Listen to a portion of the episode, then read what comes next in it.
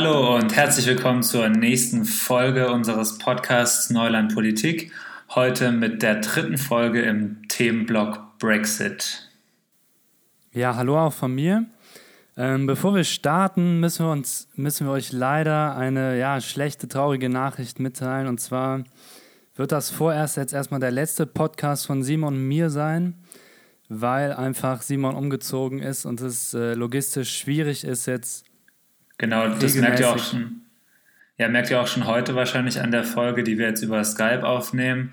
Wir werden dann einfach mal schauen, wie wir das in Zukunft regeln. Aber fürs Erste wird das jetzt mal die, die letzte Folge sein. Aber in Zukunft werden sicherlich noch mal die ein oder andere Folge mit uns beiden kommen. Genau, richtig. Und ähm, ihr müsst aber Ihr könnt weiterhin den Podcast euch anhören, denn wir haben einen, äh, einen Mann namens Dominik gefunden, der mit mir auch in der Zukunft weiterhin Podcast-Folgen aufnehmen wird und äh, sogar relativ zügig. Sprich, wir werden diesen Mittwoch eine Folge zu den EU-Parlamentswahlen machen und auch relativ rasch hochladen. Der Link dazu wird folgen. Ähm, ich hoffe, dass ihr auch zahlreich weiter dran bleibt. Genau, das hoffe ich auch. okay, dann äh, wollen wir jetzt einfach starten mit der Folge von heute. Und zwar die letzte Folge zum Brexit. Äh, vielleicht vorab nochmal eine kurze Wiederholung der letzten Folge. Da ging es um den Brexit-Wahlkampf, wo wir gesehen haben, dass dieser Wahlkampf eben das Land echt gespalten hat, weil äh, die eine Hälfte der Bevölkerung, vor allem die, die in den großen Städten lebt, wollte, dass Großbritannien in der EU bleibt und auf der anderen Seite, die andere Hälfte, die wollte eben diesen Ausstieg, die wollte den Brexit. Was beide Seiten gemeinsam hatten, das war, dass niemand so genau wusste, was der Brexit eigentlich genau bedeuten würde, was das äh, für Perspektiven für die Zukunft mit, mit sich bringt. Und äh, das führt uns auch direkt zu unserer heutigen Folge, in der wollen wir nämlich besprechen, wie es seitdem mit, dem, mit Großbritannien weiterging, seit dem Brexit und wie die Zukunftsaussichten einfach sein werden. Ja, genau, wie du schon gesagt hast, also seit dem Referendum im Juni 2016 ist auch einfach unglaublich viel passiert. Ich kann vielleicht eine Sache schon mal vorwegnehmen. An dieser Grundausgangslage hat sich nicht viel verändert, denn auch heute weiß eigentlich noch keiner so genau, was der Brexit eigentlich ist, wie er aussehen wird. Also da gibt es immer noch keine klaren Richtlinien, aber dazu später mehr. In der heutigen Folge wollen wir vor allem über drei Themen sprechen. Und es wäre erstens ähm, über den Artikel 50 der europäischen Verträge. Darin steht festgeschrieben, wie ein Land aus der EU austreten kann. Dann zweitens über den Deal, den Theresa May mit der EU ausgehandelt hat. Und drittens und zu guter Letzt über die aktuelle Situation und Problemstellen, an denen es gerade hakt, warum der Brexit noch nicht wirklich ja, vollzogen werden kann.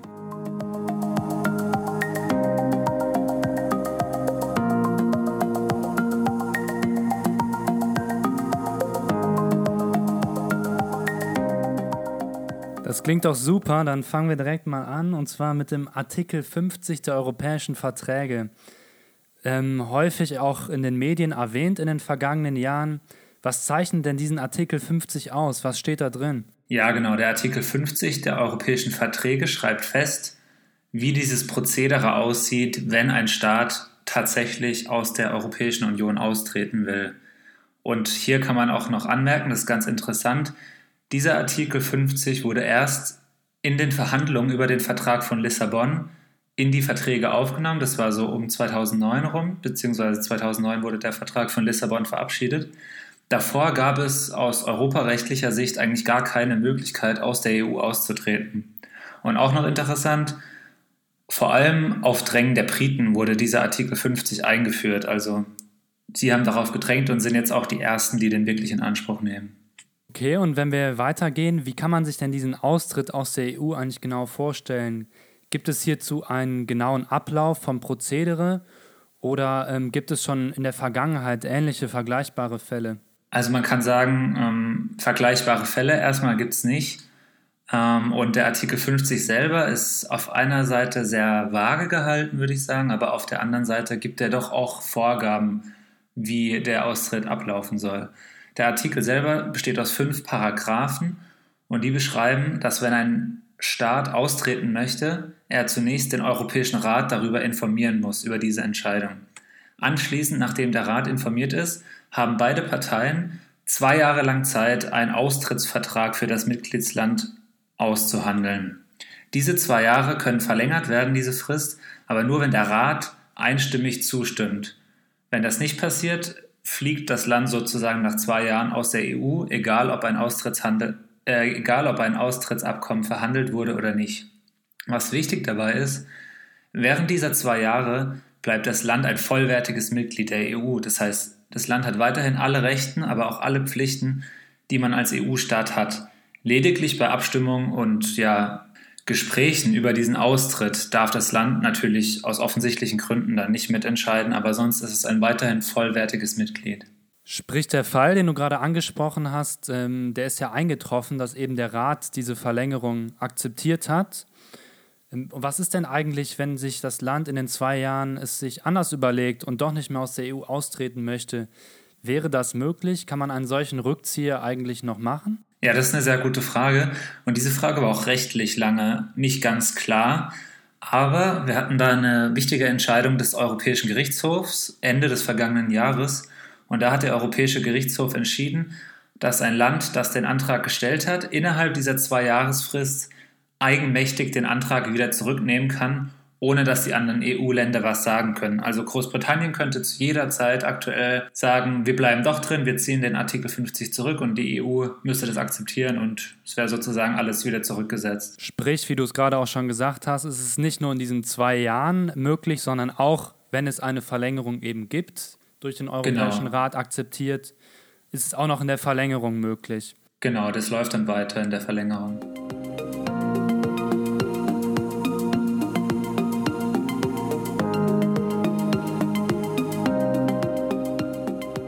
Kommen wir mal zum zweiten Kapitel der heutigen Folge und damit eben zu Theresa May. Ihr werdet sie wahrscheinlich alle kennen. Sie hat eben diesen berüchtigt-berühmten Artikel 50 aktiviert. Das heißt, die EU offiziell darüber informiert, dass ihr Land aus der EU austreten möchte, richtig? Ja, und das ist jetzt mittlerweile schon mehr als zwei Jahre her, deshalb auch die Verlängerung. Das Ganze ist nämlich am 29. März 2017 passiert, also auch schon wieder fast ja, ein Jahr nach dem Referendum. Damals hat dann Theresa May die offizielle Meldung in Brüssel eingereicht, Großbritannien möchte aus der EU austreten und darüber wurde der Artikel 50 aktiviert und dieses Austrittsverfahren, was ich gerade eben schon kurz beschrieben hatte, ja, lief dann sozusagen seinen Gang. So richtig in die Verhandlungen eingestiegen ist man dann aber erst im Juni 2017, also nochmal zwei, drei Monate später. Und wie können wir uns dann diese Verhandlungen genau vorstellen? Ich glaube, ich habe vorher schon mal gehört, man kann diese Verhandlungen auch in verschiedene Phasen unterteilen. Ist es richtig? Wie sehen die aus? Genau, man kann die auch in verschiedene Phasen unterteilen. Zuerst mal will ich kurz noch erwähnen, wer denn da überhaupt verhandelt hat, dass man da auch ein bisschen klarer ist. Also auf Seiten der Briten wurde extra in der Regierung ein Amt geschaffen, das ist der Brexit-Minister. Mittlerweile gab es schon drei Herren, die dieses Amt bekleiden durften. Das war zuallererst David Davies. Der wurde dann gefolgt von Dominic Raab. Und jetzt aktuell heißt der Brexit-Minister Stephen Barclay. Und diese drei Personen haben jeweils für Großbritannien die Verhandlungen mit der EU geleitet und dabei die Premierministerin vertreten. Die britische Seite hast du genannt. Ähm, wenn wir uns jetzt die Seite der EU angucken, wen haben wir denn da? Auf der Seite der EU haben wir die Chefunterhändler bzw. den Chefunterhändler, der von der EU-Kommission benannt wurde. Der heißt Michel Barnier, ist ein erfahrener Politiker aus Frankreich. Der war schon französischer Außenminister, der war schon EU-Kommissar, also sehr erfahren. Und außerdem haben wir den Unterhändler des Europäischen Parlaments, Guy Verhofstadt heißt er. Der ist ebenfalls bei den Verhandlungen dabei und vertritt das Europäische Parlament. Gut, ähm, das klingt jetzt nicht gerade nach einem ausgeglichenen Gender Balance in den Verhandlungen, aber das wäre nochmal ein anderes Thema für eine andere Folge vielleicht. Ja. Ähm, über was haben denn genau die Herren in den letzten zwei Jahren eigentlich verhandelt? Ja, da kommen wir dann wieder auf diese Phasen zu sprechen, die du vorhin schon erwähnt hattest. Man muss hier unterscheiden zwischen zwei unterschiedlichen Verträgen beziehungsweise, beziehungsweise zwei unterschiedlichen Abkommen, die ausgehandelt werden. Auf der einen Seite haben wir das Austrittsabkommen. Man kann sich das so ein bisschen vorstellen wie bei der Scheidung einer Ehe. Darin wird geregelt, wer schuldet wem noch Geld. Aber beispielsweise auch, wie die rechtliche Situation für Briten in der EU und für EU-Bürger in Großbritannien nach dem Brexit aussehen wird, wie die Grenzen kontrolliert werden und vieles mehr. Hier muss man auch bedenken, die Briten waren über 40 Jahre lang Mitglied der EU, dementsprechend gibt es auch unglaublich viele Gesetze und Regelungen, die beide Seiten aneinander binden. Anschließend an dieses Austrittsabkommen, auf Englisch Withdrawal Agreement, wird dann der zweite Vertrag verhandelt, der vorschreibt, wie die wirtschaftlichen Beziehungen zwischen den beiden Seiten nach dem Brexit aussehen werden. Ja, die wirtschaftlichen Beziehungen, über die haben wir schon lange gesprochen. Ähm, Großbritannien hatte da immer eine besondere Rolle, aber es gibt halt eben diesen EU-Binnenmarkt. Werden die Briten denn mit dem Brexit dann auch auf jeden Fall, also in allen Szenarios, diesen EU-Binnenmarkt verlassen? Nicht unbedingt in allen Szenarien, aber in vielen und vor allem auch in vielen von den, sage ich mal, Brexit-Hardlinern, die wollen immer den Binnenmarkt verlassen. Das Problem ist, wenn Großbritannien den Binnenmarkt verlässt, dann können sie auch nicht mehr Teil von diesen vier Freiheiten sein, beziehungsweise von denen profitieren. Ihr erinnert euch vielleicht, die haben wir in Folge 1 vom Brexit schon mal angesprochen. Das sind der freie Waren-, Personen-, Kapital- und Dienstleistungsverkehr. Und wenn sie weiterhin am Binnenmarkt teilhaben möchten, dann müssen sie wie andere Länder, also wie die Schweiz oder Norwegen, extra Vereinbarungen aushandeln mit der EU, wie weiter gehandelt wird. Und das wäre dann in diesen zweiten Verhandlungen, die nach dem Austrittsabkommen folgen. Alles klar. Wenn ich das richtig im Kopf habe, äh, korrigiere mich, wenn ich falsch liege, dann hat es bei den Verhandlungen über beide von dir angesprochenen Verträge ziemlich gehakt und ähm, ja, es kam da zu so einem kleinen Stillstand, sage ich mal. Wie ist denn der aktuelle Stand jetzt beim Austrittsabkommen? Ja, das Austrittsabkommen, also dieser erste verhandelte Vertrag, kann man eigentlich sagen, ist seit Ende November 2018 in der Theorie fertig verhandelt. Und es liegt jetzt am britischen Parlament, dieses anzunehmen, dieses Vertragswerk. Man kann kurz sagen, in diesem Austrittsabkommen wurde geregelt, dass die Rechte von Briten in der EU und die Rechte von EU-Bürgern in Großbritannien eigentlich weitestgehend geschützt werden. Sie können also weiter in dem jeweiligen Land bzw. in der EU leben, arbeiten und auch studieren. Außerdem wurden in dem Austrittsabkommen die finanziellen Verpflichtungen geklärt. Das heißt vor allem, wie viel müssen die Briten der EU noch zurückzahlen an Geldern, die bereits nach Großbritannien geflossen sind.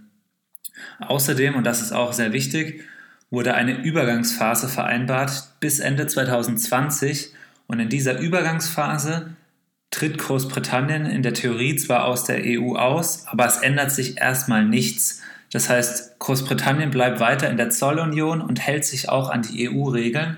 Allerdings dürfen sie dann nicht mehr mitbestimmen. Aber prinzipiell gelten immer noch alle Regeln. Das ist diese Übergangsphase. Das heißt, die Grenzen werden auf jeden Fall bis 2020 weiterhin geöffnet, auch für alle anderen EU-Bürgerinnen. Ähm, ja, genau. Wenn, wenn, diese, wenn diese, diese Übergangsphase dann tatsächlich so verabschiedet wird, dann werden die Grenzen erstmal noch bis 2020 ungeändert offen und man könnte auch weiter ohne Visa einreisen. Okay, du hast jetzt gerade schon diese schwierigen Verhandlungen im britischen Parlament äh, angedeutet und angesprochen. Es hat ja vor allem an einem Thema, wenn ich mich richtig erinnere, gehakt und das war eben dieses Thema Irland, Nordirland, Grenze. Ähm, warum ist das so, warum hat das so einen hohen Stellenwert und ähm, woran hakt es dort an den Verhandlungen? Ja, zunächst mal ist ein, vielleicht auch mal Teil für eine andere Sendung, aber ihr kennt vielleicht sicherlich die Problematik zwischen Irland und Nordirland, die lange Zeit im kriegerischen Konflikt miteinander waren um die Grenze. Man hat dann in dem Good Friday Agreement eine Vereinbarung getroffen, dass die Grenze offen bleibt. Und es war ja bis jetzt auch eine EU-Grenze, die deshalb nicht kontrolliert wurde, also ähnlich wie Deutschland und Frankreich. Durch den Austritt Großbritanniens und Nordirland gehört zu Großbritannien, wird aber die irische Grenze zu Nordirland eine EU-Außengrenze und deshalb müsste sie eigentlich bewacht und geschlossen werden, wie alle anderen EU-Außengrenzen auch. Dieses Austrittsabkommen, was jetzt verhandelt wurde, soll aber diesem entgegenwirken, da man Angst hat, dass wieder Konflikt ausbricht. Und deshalb sichert das Austrittsabkommen eine offene Grenze zwischen dem EU-Mitglied, also der Republik Irland, und dem darüberliegenden Nordirland, was eben zu Großbritannien zählt. Und das ist dieser berühmte Irish Backstop. Der sagt nämlich, sollte nach der Übergangsphase, also bis Ende 2020, wenn ja nochmal alles gleich bleibt, wie gerade gesagt, immer noch keine Einigung über die wirtschaftlichen Beziehungen zwischen der EU und Großbritannien erzielt werden, dann bleibt ganz Großbritannien erstmal weiter in der Zollunion und jetzt das ganz Wichtige, Nordirland bleibt zusätzlich auch Teil des Binnenmarktes und damit hätte man diese Problematik gelöst. Aber ja, die Briten sehen das vielleicht nicht so positiv, wie wir das jetzt sehen. Ja, vielleicht noch für unsere Zuhörenden, warum, also ganz kurz und knapp, kannst du es vielleicht kurz zusammenfassen, Warum gibt es denn überhaupt diesen Konflikt zwischen Nordirland und Irland? Und insbesondere, wenn man sich die Bevölkerungsverteilung anguckt, fällt doch da schon was auf, oder? Ja, genau. Das Problem in diesem Konflikt oder einer der Auslöser für diesen, für diesen Konflikt ist die unterschiedliche religiöse Zugehörigkeit. Also wir haben im Süden, in der Republik Irland, überwiegend Katholiken und im Norden, also im großbritannischen Teil von ähm, Irland, also in Nordirland, hauptsächlich Protestanten. Und das hat über die Vergangenheit hinweg immer wieder zu Konflikten geführt. Okay, alles klar. Jetzt nochmal vielleicht zurück zu dieser Zollunion. Du hast eben angesprochen, dann, wenn, wenn es keine Einigung geben sollte über eben diese wirtschaftlichen Beziehungen, dann würde ganz Großbritannien inklusive Nordirland eben im EU-Binnenmarkt und in der Zollunion bleiben. Ich denke mal, dass gerade die Brexit-Hardliner oder Befürworter auch in Großbritannien das nicht gerne sehen. Ist das der Reibungspunkt? Ganz genau. Nochmal eine kurze Korrektur. Also nur Großbritannien bleibt in der Zollunion und Nordirland bleibt im Binnenmarkt noch zusätzlich. Aber nur nochmal als kleine Anmerkung. Aber genau das ist wieder für die Brexit-Befürworter ein riesiges Problem. Denn wie wir letzte Folge auch schon gelernt haben, war eines ihrer zentralen Argumente im Wahlkampf, dass Großbritannien nach dem EU-Austritt eigenmächtig und selbstständig Freihandelsabkommen mit anderen Ländern aushandeln kann. Wenn Großbritannien in der Zollunion bleiben würde, wäre das nicht möglich, weil man sich weiterhin an die EU-Regeln hält. Man müsste diese akzeptieren, man müsste die EU-Gesetze und auch die Freihandelsabkommen der EU akzeptieren, aber man hätte in diesen EU Bestimmungen und in, in diesen EU-Verhandlungen auch mit weiteren Ländern keinerlei Mitspracherecht mehr.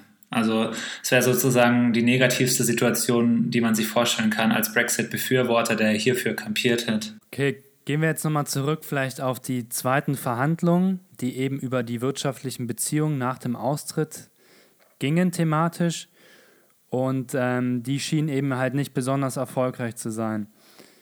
Warum war das so? Ja, man hat sich eigentlich um diese Verhandlung, also diesen, diesen zweiten Verhandlungsblock, durchzuziehen, hat man sich eigentlich diese zweijährige Übergangszeit bis Ende 2020 geschaffen. Das heißt, man wollte erstmal das Austrittsabkommen abschließen und danach in der Übergangszeit die Details, und es sind sehr viele Details, über die künftigen Beziehungen klären. Dazu sind wir aber, wie wir alle wissen, noch nicht gekommen und bis jetzt stehen wir lediglich bei einer politischen Erklärung, die über die künftigen Beziehungen geschlossen wurde. Und in der hat man sich ganz grob gesagt darauf vereinbart, dass man eine Wirtschafts- und Sicherheitspartnerschaft eingehen wird. Aber das endgültige Ziel, was festgeschrieben ist, ist, dass zwischen Großbritannien und der EU bzw. dem EU- und Binnenmarkt eine eigene Freihandelszone verhandelt wird, in der dann weiterhin wie bisher auch ohne Zölle gehandelt werden kann. Aber da sind wir noch lange nicht und das muss auch weiter erst noch verhandelt werden.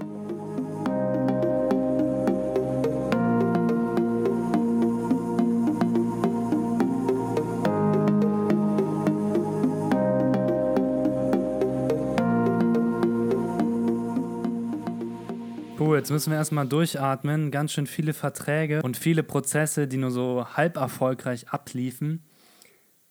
Machen wir einfach nochmal einen kurzen Rückblick, bevor wir jetzt auf die aktuelle Situation zu sprechen kommen, die wahrscheinlich auch viele von euch interessiert.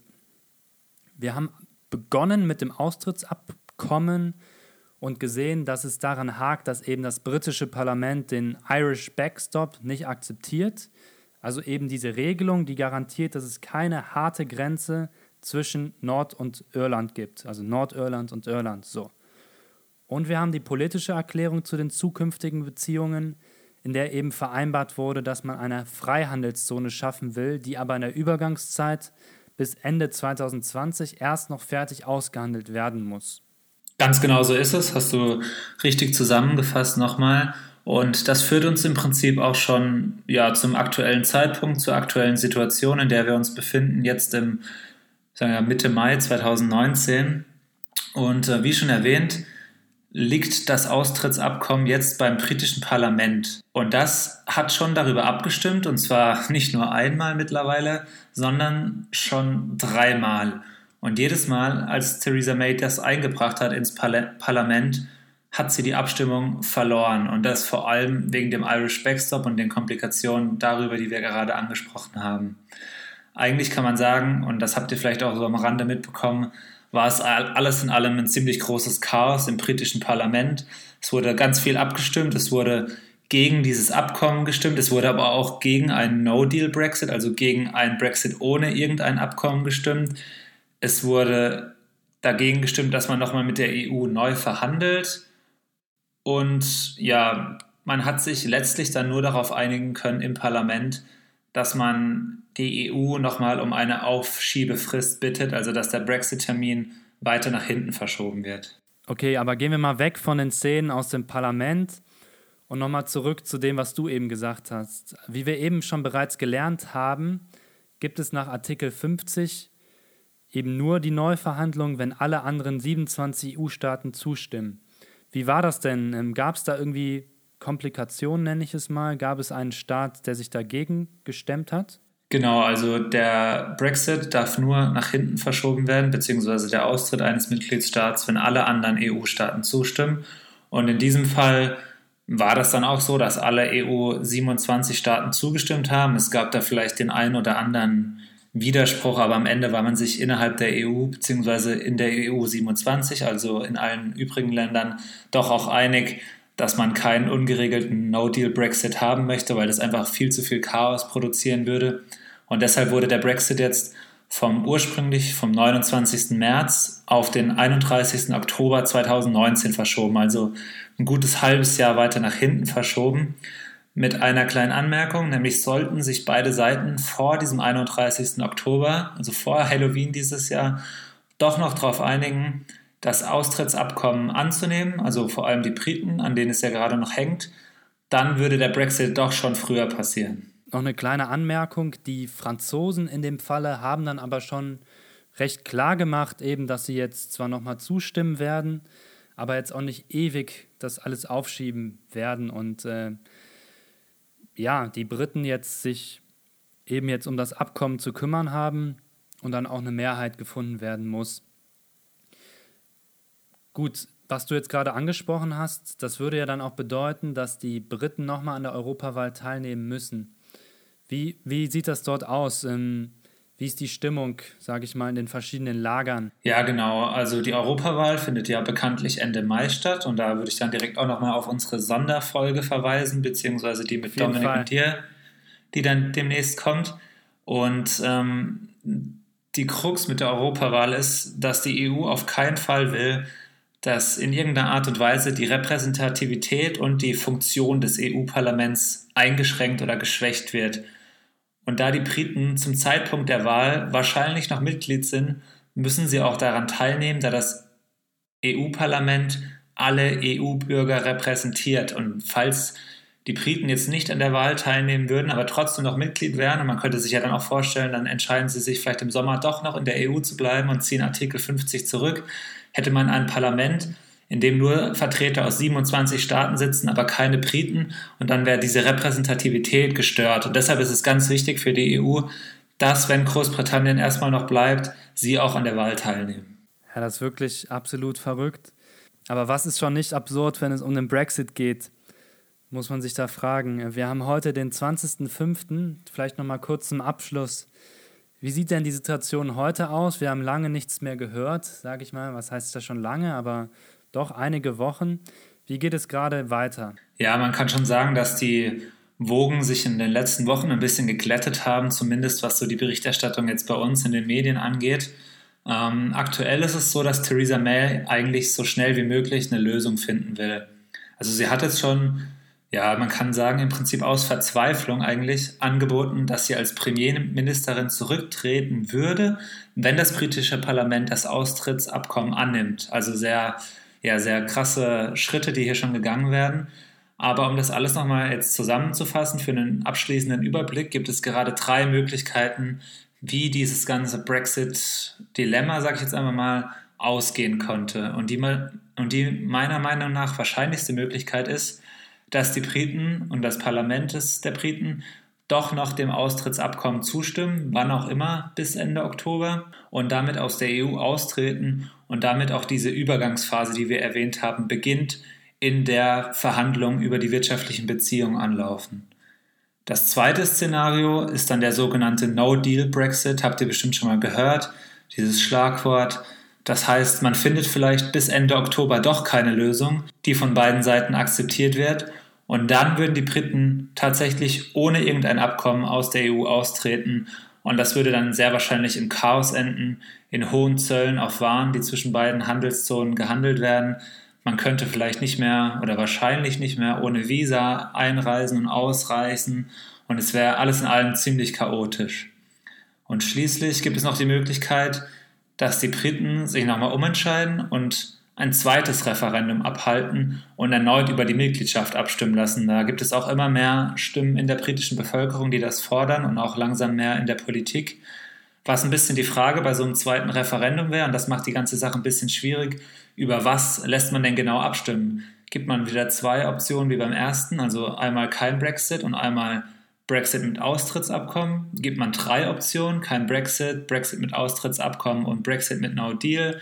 Ja, wie würde man dieses Referendum gestalten? Das ist sehr schwierig. Ähm, du hast jetzt diese drei Szenarien genannt. Vielleicht nochmal die Frage, wie sieht es denn mit Nachverhandlungen aus? Wären die überhaupt nochmal möglich? Das war jetzt kein Szenario. Ja, da hast du recht. Das habe ich so ein bisschen in das erste Szenario inkludiert. Ähm, die EU hat schon gesagt, dass sie prinzipiell bereit wäre, noch minimale Sachen zu verändern, aber eigentlich ähm, auch nicht mehr grob an den Vertrag ranzugehen, beziehungsweise an das Austrittsabkommen. Man muss auch bedenken aus EU-Sicht, man hat diesen Vertrag mit den Partnern, also mit den Brexit-Ministern und mit der Regierung verhandelt und man hat sich darauf geeinigt und die Regierung hat sich darauf geeinigt und darauf festgelegt. Das heißt, aus EU-Sicht wurden Kompromisse gemacht und man hat einen Abschluss geschaffen. Und jetzt ist es eigentlich die Aufgabe von der britischen Regierung und von Theresa May, dass ihr eigenes Parlament, in dem sie ja die Mehrheit hat, da sie Premierministerin ist, auch dem von ihr ausgehandelten Vertrag zustimmt. Das heißt, das ist jetzt eigentlich ein Problem von Theresa May. Die EU würde da bestimmt noch sicherlich ein bisschen nachrücken, aber auch nicht mehr so viel, weil man hat sich darauf geeinigt. Das ist so, wie wenn ihr auf Ebay mit jemandem verhandelt und ihr habt euch geeinigt und am Ende will er doch nochmal 20 Euro weniger. Ja? Also da ist man dann eigentlich schon an einem Punkt angekommen. Ähm, vielleicht noch eine kleine Anmerkung zum Schluss, was die britische Regierung auch machen könnte, was halte ich für sehr unwahrscheinlich aber sie könnte auch einfach selbst entscheiden, ohne ein Referendum, ohne alles, wir bleiben doch in der EU. Weil das Wichtige oder das, was man immer im Hinterkopf behalten muss, ist, das Referendum von 2016 war nicht bindend. Also das war nicht bindend für die britische Regierung. Das war einfach nur ein Referendum, was die Stimmung der Briten wiedergespiegelt hat. Die Regierung, die britische, könnte ohne Probleme sagen, wir ziehen Artikel 50 zurück, wir bleiben in der EU. Aber was dann im Land los wäre, ist eine andere Frage. Und das ist schon sehr unwahrscheinlich, dass das passiert. Du hast jetzt unwahrscheinlich genannt, aber ich meine, die Labour Party, die hat sich ja jetzt auch gerade eben dahinter gestellt und äh, die fordern ein, ein zweites Referendum, eine zweite Abstimmung. Für wie wahrscheinlich ja. hältst du das denn, ähm, je nach, also du hast gesagt unwahrscheinlich, aber je nachdem, wie sich es weiterentwickelt, wäre das denkbar? Ja, prinzipiell ist es nicht komplett unmöglich. Man muss bedenken, die Labour-Partei ist gerade auch in der Opposition, also die können da auch nicht unbedingt die, die Stränge hier ziehen. Aber wenn man eins gelernt hat, sage ich mal, seit 2016, also jetzt in den letzten drei Jahren seit dem Referendum, da ist eigentlich nichts unmöglich. Also es gibt tausende Wendungen, es gibt immer wieder Sachen, die man überhaupt nicht erwartet hat. Also völlig unwahrscheinlich, dass nochmal ein Referendum kommt, ist auch nicht. Gerade weil jetzt wieder so viele in der Bevölkerung sich dafür aussprechen. Aber ja, im Moment bin ich mir noch nicht so sicher, ob das wirklich passieren wird. Aber Vorhersagen hier zu treffen ist eigentlich fast unmöglich. Also nehmt mich da nicht beim Wort. Ich sage mal, alles ist möglich hier. Ja gut, danke dir Simon für diese ganzen Infos, die du uns jetzt mitgeliefert hast und für, auch für die anderen beiden Folgen. Ich denke mal, dass ihr jetzt einen guten Überblick über die Brexit-Geschehnisse erhalten habt, angefangen bei der Geschichte, eben über das Referendum bis heute und bis zu den letzten Entwicklungen. Wir sind gespannt, wie es weitergeht. sind jetzt am Ende unseres zweiten Themenblocks. Wie gesagt, bleibt am Ball. Am Mittwoch kommt eine Folge zu den EU-Wahlen. Und ähm, dann in neuer Besetzung. Simon wird leider erstmal raus sein, aber für die Zukunft sicherlich auch mal wieder eine Folge mit Simon dabei. Und ich werde zusammen mit Dominik diese Folge aufnehmen. Ich freue mich und bei Fragen schickt uns eine Mail an die E-Mail-Adresse, die unten in der Beschreibung steht oder folgt uns auf Twitter sehr gerne auch. Danke, macht's gut, bis dann. Ciao, ciao. Ciao.